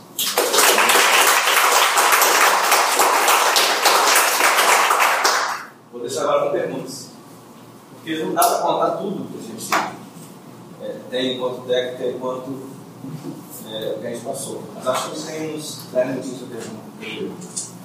Pode contar alguma coisa? Como você fazia quando eles queriam ir para a sede de recuperação e ainda não tinha sede de recuperação lá? A gente vinculava em algumas igrejas que estavam determinados projetos. Tá? É, lá estava sendo criado, na época, o projeto Vida Amor, que não era para morador de rua.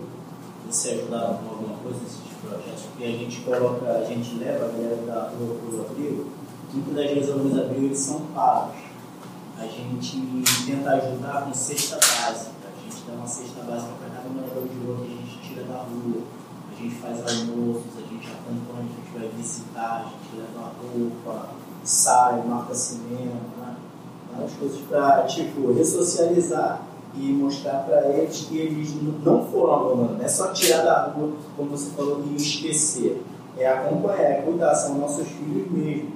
Eu queria saber como que você começou, como que você faria, fazia com isso, como que eles se sentiam, se sentiam abandonados, esquecidos. No primeiro momento, a gente é, tentou alugar uma casa não deu certo, Ah, né? um Uma casal. isso, que era uma família só. E quando voltamos, voltamos mapeando a rede toda a cidade. No nosso caso lá, tinha um projeto começando, que era o Vida Boa, né? e também é, os projetos da, do próprio município começaram. Tá? Foi tudo muito junto. né? Nós não tivemos essa, essa dificuldade de colocar alguém no abrigo, até porque a quantidade lá é menor. Tá? Mas para nível do município do Rio hoje, eu acho que o primeiro movimento aqui seria mapear esses abrigos. Saber de- dessas, dessas relações, dessas parcerias. Acho que é fundamental buscar essas parcerias. Sem elas você não Isso é consegue. verdade. Não consegue. E aí, é, eu dou, eu fa- vou um pouquinho além. O trabalho dentro dessas parcerias é muito mais efetivo do que o da rua. Ou seja, manter o culto lá no posto 12 é fundamental, porque lá você criou o vínculo, lá você criou a confiança. Mas o trabalho nos abrigos que você fizer a parceria vai ser muito mais eficácia do que o trabalho em si na rua. Ao contrário do que muita gente pensa, acha que o trabalho da rua ele é por si só o suficiente. Ele não é nem o início do trabalho. né? Então eu acredito que mobilizar pessoas aqui da igreja para estar vinculando com esses abrigos é o melhor caminho. E trazer esses abrigos também para a igreja, ou seja, a equipe de trabalho, como trabalho lá, trazer para perto, fazer a parceria, até muitas vezes de forma formal, até mesmo formalizar essas parcerias, através dos, dos ministérios, dos pastores, com quem é presidente da casa, com o próprio município. Sim, mas são quatro alunos que a gente tem. A gente só tem parceria com o Vida Plena. Eles vêm aqui, eles fazem ambula- ambulatório todo segundo e quarto, participam nas quintas do culto, a gente prepara almoço lá, algum, algumas atividades. Agora os outros não, são mais distantes, é bem mais difícil.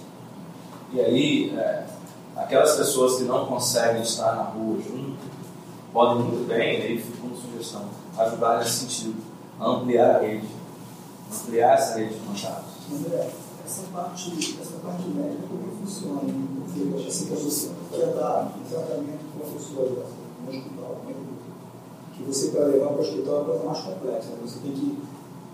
É como se, assim, como se fosse um né? você tem que dar o seu nome lá para poder cuidar dessa pessoa que realmente não tem documentação. Que funciona? Você tem uma experiência assim? No início ali eu botei a lei né, na tela. A lei fala dessa questão. O hospital é, é de certa forma, obrigado a aceitar essa pessoa, só que a experiência que a gente tem é que o médico logo de cara não aceita. Tá? E o aí, telefone, né? um vínculo com aquela pessoa e o vínculo que eu tenho é um vínculo de rua. e, e aí Então, assim, É, o trabalho tem que ser feito também nos hospitais. E aí a gente volta a falar de território, de rede, de ampliação de rede de contato. Ou seja, também é importante trabalhar esse hospital. você tem que ir para o hospital para fazer esse trabalho. Tem que trabalhar com eles. Tem que, tem que evangelizar esse médico, tem, tem que estar lá. Eu com eles O culto lá é tão importante ou mais do que posto 12. Entendeu? Então, é mais ou menos isso que a gente está conversando. É, ter o contato, do a- a- o braço do reino nos vários lugares dessa rede.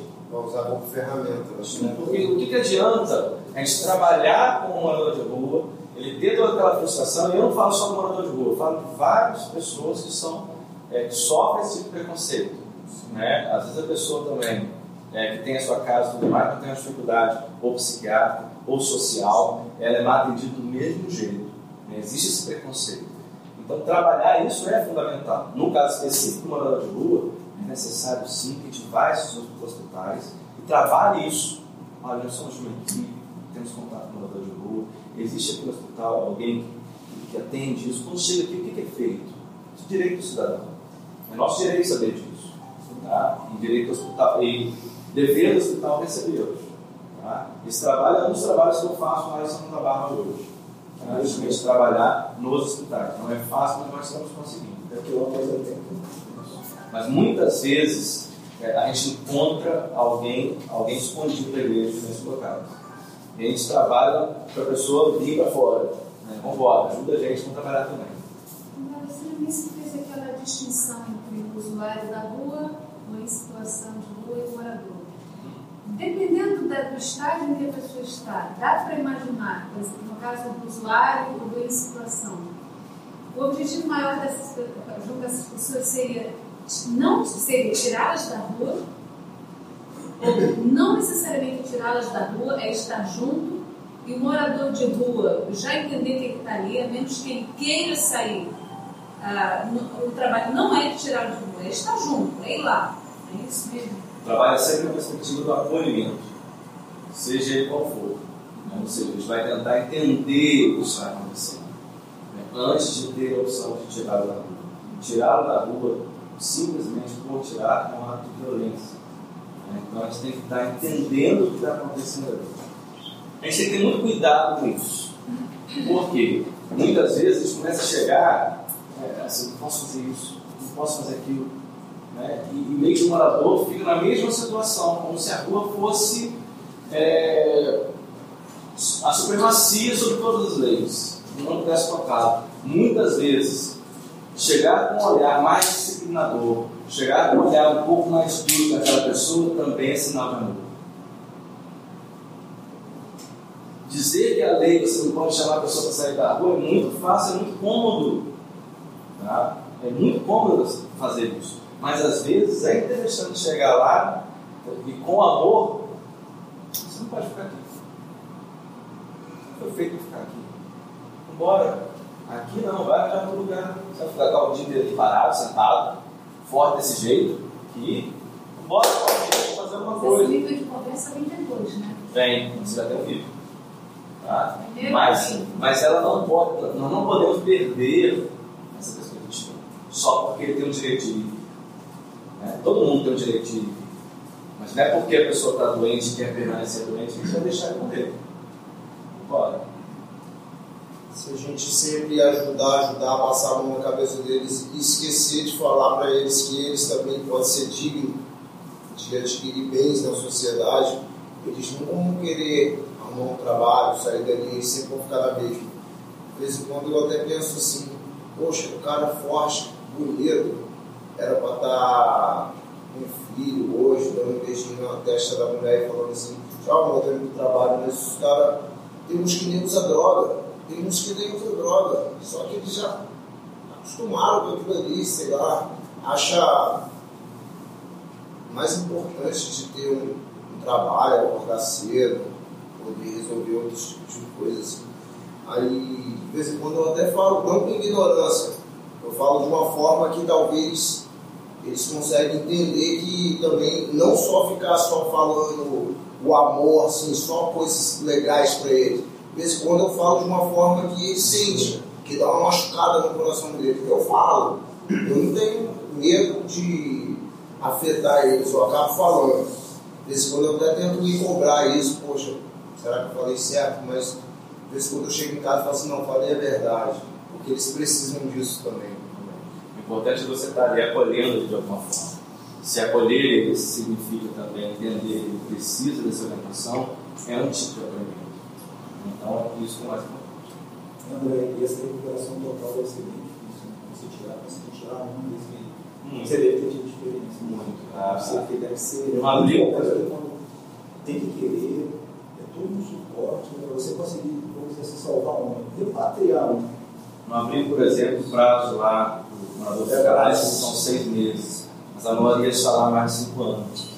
Né? Ou seja, é difícil você ter é, essa, essa saída. Teve um que a gente cuidou, que ele ficou na casa, mas ele pediu para dormir embaixo da árvore, mesmo na casa, porque ele não estava conseguindo deitar na cama. Ele não sabia usar o sanitário. Ele tinha extrema dificuldade de usar o sanitário. Aí quando ele chegou lá, ele fazia suas necessidades e dormia no mesmo lugar que fazia suas necessidades. Isso levou uns dois anos. Para a gente conseguir deitar ele na cama. É complexo. Né? No sentido de ele, ter, de ele entender que ele ia botar o lençol, que ele ia deitar. Né? Ou seja, está muito além de tirar da rua. Né? Ou seja, são dois anos de acompanhamento para ele entender essa relação social. Tá? Isso que ele é poderia fazer. função do corpo de trabalho, de família, você também falou, essa Mas o que adoece esse indivíduo é justamente a relação de independência, de libertinagem, de estar excluído de tudo. Né? E esse é o principal motivo de adoecimento. André, e quando pede para você ajudar, eu tive uma experiência, eu não trabalho ainda diretamente com o pessoal de rua. Gostei do ainda. Ainda, é o desejo do meu coração.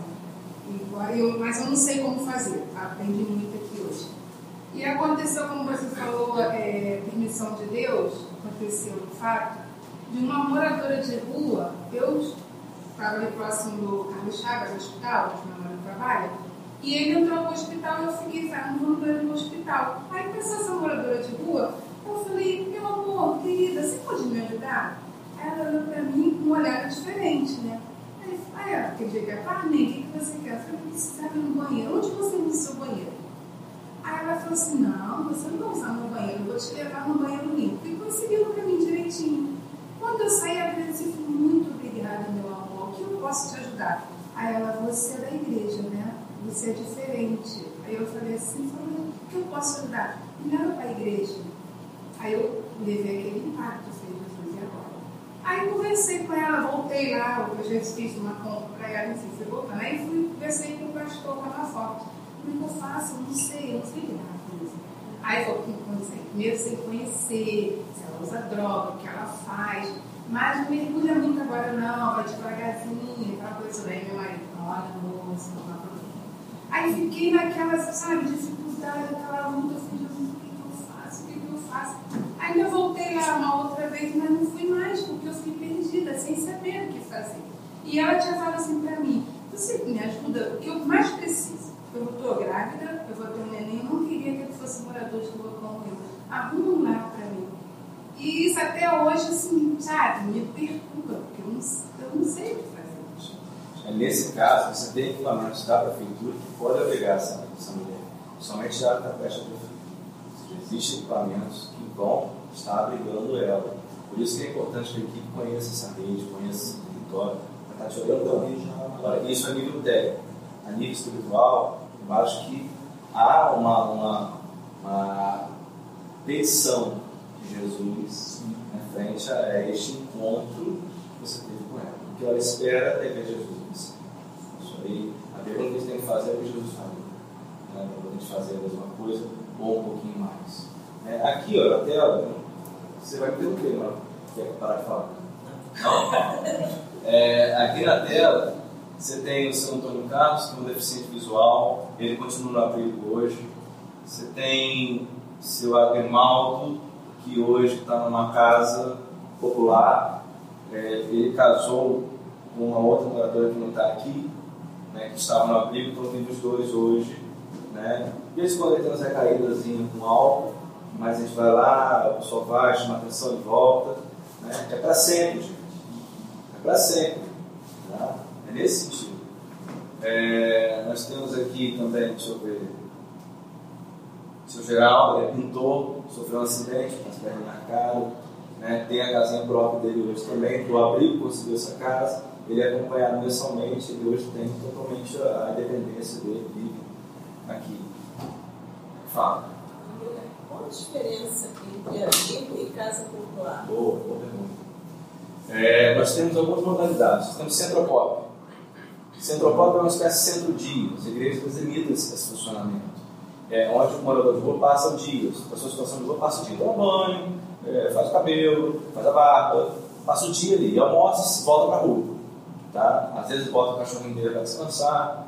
É um lugar que você passa o dia ali, tem oficinas. Né? Muitas igrejas têm convênio e fazem cultos no centro dia, funciona muito, é uma experiência ótima. Prefeitura. Por, não, por lei, toda, toda cidade tem. Tá? Inclusive aqui no Rio tem mais de um. Centro Botar na internet. Só botar na internet sabe os ideias todos. Tá? Esse é um lugar. Quando a pessoa passa no Centropop, ela fica referenciada. É, ela, pode ela pode ir para o CRES, ela pode ir para o albergue. CRES ela vai se ela já sofreu de violência. No albergue ela vai se ela quiser dormir os três 3 a 10 dias de atenção médica. Depende muito do funcionamento do Esse centro pop ele tem assistente social, né? O assistente social ele pega o cadastro da pessoa, estuda qual foi o motivo que ele saiu. Geralmente é uma equipe até maior. Tem ação social, tem advogado, tem psicólogo, tem toda uma equipe que está ali só para trabalhar com aquilo. A JASC está. A JASC, é, a Junta de Ação Social, ela está agora com a Casa de Lázaro, se não me engano, que é onde você pode passar, só dormir. Você sai para trabalhar, passa o dia fora, fora e volta para dormir. Também moradores em situação É um de sistema de albergue. Isso. Né? Pareceu aquele filme A Busca da Felicidade. Já viu aquele filme? Busca da Felicidade. É um sistema de albergue. A pessoa vai dormir né, e trabalha durante o dia. E tem um abrigo que, por exemplo, no Central Pop começa o vínculo. No albergue, você tenta entender o que está acontecendo com aquela pessoa, tentar fazer alguma coisa. Se a pessoa não tem vínculo familiar nenhum, não foi encontrado nada, a pessoa é sozinha no mundo, não tem como se, recuperar, vai paciente psiquiatra, às vezes, ele vai para o abrigo. Tá? Mas lá no abrigo é tratado com maior complexidade, na qual se tenta fazer algum tipo de novo acordo, né? ou seja, vai se esquecer de tudo que se tentou fazer até aquele momento e fazer algo diferente para ver se funciona. Cada história é um aprendizado. Curso de psicologia foi a Cada história é uma aprendizado. Você tem que agir conforme a história te apresenta. Tá? Sempre. Tá? E as situações de preconceito aparecem, nós temos que agir. Às vezes, muitas vezes, a gente tem que falar com o Poder Judiciário, algumas coisas, tem que conversar com os médicos, algumas coisas. É, como, como você levava esse pessoal para a igreja, na rua, para cultos, você lidava com homossexuais? Tinha. Tinha também. É, Só o levar para a igreja, isso quando nós levamos. Levar para a igreja é uma coisa muito complexa, né? porque acaba criando alguma resistência e nós não podemos expor ah, esse indivíduo a mais resistência. Né? Então tem que ter um ambiente acolhedor. E às vezes tem que ter sabedoria de Deus para criar esse ambiente acolhedor. Né? Como, a gente, como a gente vai criar? Cada igreja tem a sua estratégia. O importante é que o ambiente seja acolhedor. Não na qual ele vai ficar né? sem saber o que fazer. Está acostumado a andar descalço, todo mundo sapato né? ele não sabe o que fazer direito. Então, cria uma situação constrangedora para ele e para a igreja, tá? da qual eu não consigo. Mas isso é uma regra? Não. Tá? Eu acho que você está lá fazendo o papel de Jesus na rua. Né? Se há essa determinação de Jesus, você da igreja, não tem reclamado, eles até estão vindo sozinhos agora. é muito melhor. Melhor, muito melhor. Tá? Você trazer alguém, você está meio que forçando um pouco aquela, aquela situação de é, acomodação dele. né? Então é muito melhor que ele venha com cima das pernas, o fruto vai ser muito mais rápido, vai ser mais produtivo para o sujeito e para a igreja. né? Você consegue envolver mais irmãos, o importante é envolver toda a comunidade nessa rede de atendimento. Tá? envolver todas as pessoas da igreja nessa amplitude de atendimento ampliado. Numa situação complexa dessa, não dá para você achar que um atendimento, que um atendimento de um setor específico vai resolver a situação. Né? Precisa que vários setores passem por aquela, por aquela situação da pessoa. Você sozinho encontrou uma pessoa lá, te digo com toda certeza, você vai ser tremendamente usado por Deus na vida daquela pessoa, mas você não será nunca. Deus procurar outras. Ou seja, É assim é um trabalho formiguinho. Formiguinha, com muitas formiguinhas. Não poucas formiguinhas. Para poder conseguir fazer alguma coisa com o sujeito humano. Ok? Muito bom estar com vocês, muito produtivo, aprendi demais. Conversa anterior e a posterior foi ótima. Tá? Que a gente possa. Depois eu sorriso no e-mail. Se não falou a casa. A casa titular já é, no caso da prefeitura, é mesmo da entrega da casinha popular. É aquela casinha de um quarto que a prefeitura faz tá, para pessoas em vulnerabilidade. Tá? A gente conseguiu em Campos, com muita luta, aí é uma coisa que está lá registrada também no abril, nós conseguimos com muita luta uma reserva de vaga para fundador de 5% das casas. Por lei. E aí eu falo, não é E se campos, né? Porque mas foi muito trabalho, a gente teve que ralar, teve que buscar, teve que discutir. Não não. Porque até mesmo a questão política, bota logo impedimento. Não, aí tem a casa do Ah, Isso isso veio uma complexidade enorme. Mas agora olha só, a lei não pode ser impedimento do reino de Deus. Tem uma menina que trabalha com a gente, a Aldara, ela é advogada. Ela não está aqui hoje não. Ela está estudando essas partes. O CRES trabalha especificamente com isso, eu trabalho também em CRES. Então, a gente está fechando parceria com a Mônica, que trabalha no crédito. Foi. É importante para a gente, às vezes, tirar alguma dúvida, assim, se encaminhar alguma informação para a gente. É André, W, e si, arroba wall.com.br. André Si, Arroba wall.com.br. né? André o quê? W si. A W, Isso, deixa eu ver se eu. Uma falha minha não colocar isso.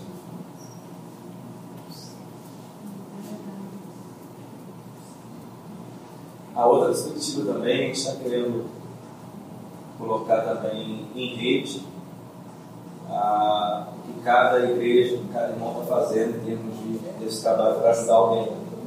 Tá? Então a gente está lançando isso, a gente vai tentar complementar isso a partir de agosto agora. Tá?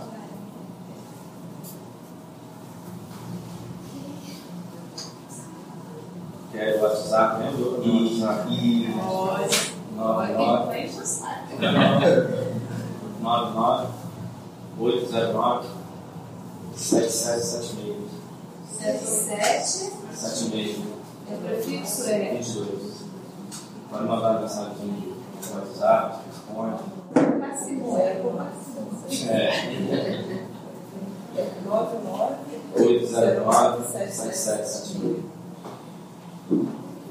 Bom, gente, foi um prazer, bom estar com vocês. Vamos lá participar agora do do